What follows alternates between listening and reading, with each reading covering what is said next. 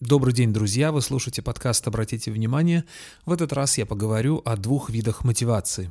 Если не углубляться в ненужные подробности, все виды мотивации можно условно разделить на две большие категории, на два вида. Когда человек находится на начальном уровне осознанности, единственный способ мотивации, который может работать с таким человеком, это внешняя мотивация, мотивация извне. Когда же человек уже находится на высоком уровне осознанности, здесь действует внутренняя мотивация. Давайте начнем с мотивации извне. Что это такое? Человек сам для себя не решил, что он хочет делать, зачем он живет на этом свете, что ему нравится делать, что ему не нравится делать. И управляется он только извне при помощи руководства, начальника, родителя. Поскольку человек с невысоким уровнем осознанности с трудом понимает, что он хочет, для него существуют такие критерии, как должен или не должен. Если это еще подросток, то, естественно, он управляется родителями при помощи должен-не должен можно, нельзя.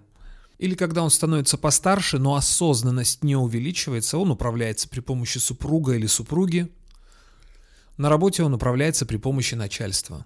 У начальства, в общем-то, не хитрый арсенал, это кнут и пряник. Выполняешь план, получаешь премию, не выполняешь план, получаешь выговор или даже увольнение.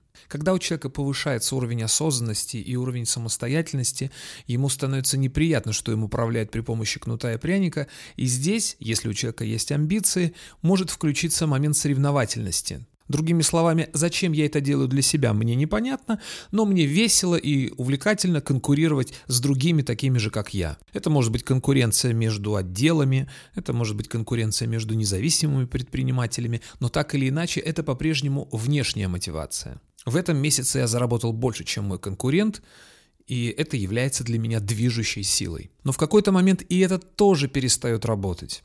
Поскольку растет уровень осознанности и самостоятельности, вот эти игры перестают приносить удовольствие. И мотивация извне теряет свою эффективность. Чтение мотивирующей литературы, посещение тренингов и семинаров дают какой-то эффект, но временный. Это все равно такая, знаете, э, что мертвому припарка. Работает, но ненадолго. Эффект непродолжительный. И тогда человек перемещается на средний уровень осознанности, когда внимание переключается извне вовнутрь, на 180 градусов разворачивается внимание.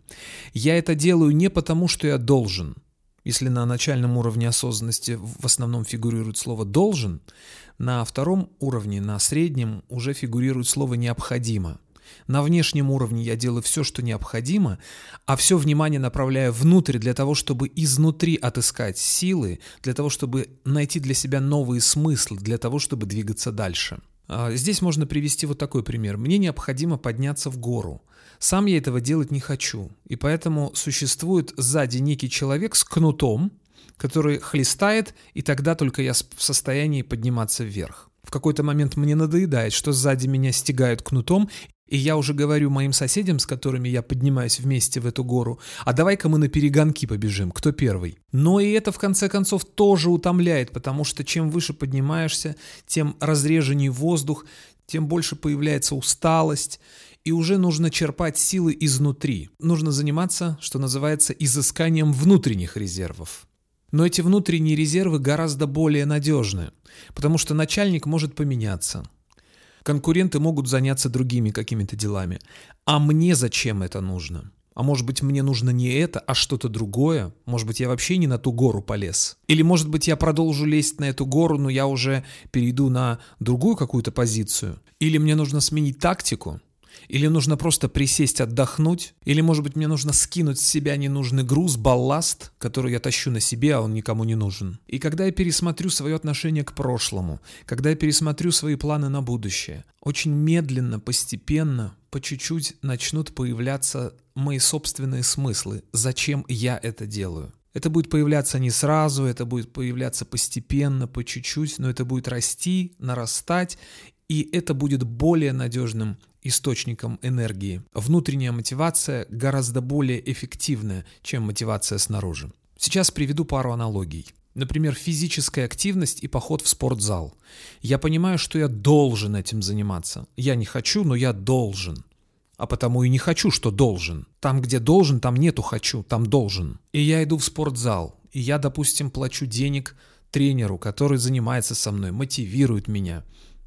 Я могу познакомиться и подружиться с такими же новичками, как и я в спортзале. Мы можем обсуждать, какое спортивное питание лучше использовать, какие нагрузки в первую очередь, какие во вторую, с чего следует начать, что, зачем, в какой последовательности и так далее. Можно читать истории успеха, можно смотреть какие-то мотивирующие видео, типа 25 преимуществ занятия фитнесом. Но все это будет внешняя мотивация. Этот первоначальный мотивационный толчок нужен для того, чтобы я вошел в некий ритм, чтобы выработалась привычка ходить несколько раз в неделю в спортзал и чтобы делать это на автопилоте хотя бы. На среднем уровне осознанности ключевым мотивирующим словом является слово «необходимо». Я еще пока не знаю, зачем это нужно мне толком. Вполне возможно, что в процессе будет меняться мое отношение, потому что и я меняюсь же тоже – меняется внешнее окружение, внутренние мои потребности. Но когда сформируется привычка ходить в спортзал, когда выработается потребность, уже помаленьку будут проявляться, проступать очевидные плюсы.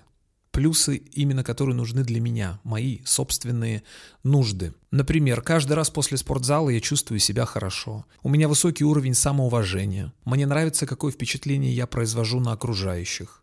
Мне мое окружение в спортзале нравится гораздо больше, чем пьющие мужики в гаражах, допустим. Или, скажем, например, изучение английского языка. Поначалу внешней мотивацией может быть то, что я должен выучить английский язык, потому что у меня требуют на работе, иначе э, не дадут хорошую зарплату. И поначалу я могу платить преподавателю, потому что нет внутренней мотивации, нет обязательств, нет интереса. Чуть позже я могу начинать получать удовольствие, включаясь в это как в игру, видя, как растет мой уровень, а поначалу он растет заметно. На среднем уровне очень долго идет длинное такое плато, когда идет накопление словарного запаса, изучение идиоматических выражений. Это довольно долгий период. Но поначалу идет довольно весело, и можно включиться в игру и найти какого-нибудь человека в интернете и по скайпу изучать язык. Э, он учит русский, я учу английский, такой языковой обмен. Или скачать какое-нибудь приложение на смартфон и в игровой форме тоже учить английский при помощи каких-нибудь игр обучающих. Но в какой-то момент внешняя мотивация все равно падает, вплоть до нуля.